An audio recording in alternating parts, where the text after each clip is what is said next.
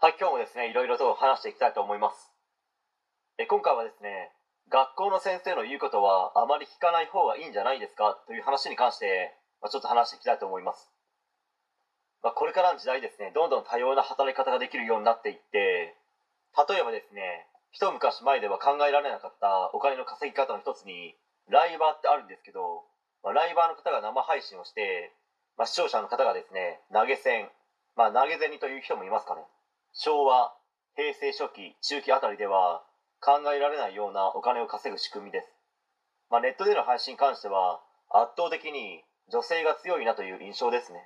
まあ、例えばですね、猫の動画に関しても女性プラス猫が組み合わさった動画は、まあ、一番かどうかは分かりませんけど、再生回数に関しては、まあ、この組み合わせは、まあ、上位の方だとは思います。ま、これからの時代はですね、女性の方が多様な働き方ができて、まあ、正直ですねいろんなお金の稼ぎ方ができ、まあ、人生はですね女性の方が生きやすくなるのではないかなと思いますね、まあ、だからといって男性の方が人生を生きづらくなるというわけではないですけど、まあ、昔の女性の人生の歩み方ってもうかなり昔ですけど女が大学なんて行くなみたいな、まあ、昭和の時代だと思いますけどあったと思うんですよ。まあ、そして自分が高校生の頃は商業高校から事務職というですね流れもまだ根強かったという感じはしますし今でも特にですね地方の方は根強いという印象はありますね。でもそれって学校側やアップデートできていない古臭い思考をした教師が進めるというパターンもあると思うんですよ、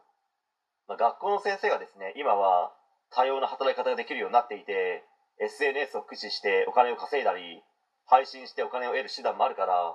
各個人いろいろと学んでみてなんて言うわけないですか、まあ、そういった意味でもですね学校の先生の言うことばかりを聞いて今の世の中がどうなっているのかまたはどうなっていくのかを考えたり調べたりしないで完全に受け身の状態にいるのはですね自分の人生を狭めてしまうことにもなりかねないのであまり学校の先生の都合のいい生徒になるのはやめた方がいいのではないですかという助言です。まあ、だからといって先生に反抗しろと言ってるわけではないですからね、まあ、そこは勘違いしないでくださいはい、えー今回は以上になります。ご視聴ありがとうございました。できましたらチャンネル登録の方よろしくお願いします。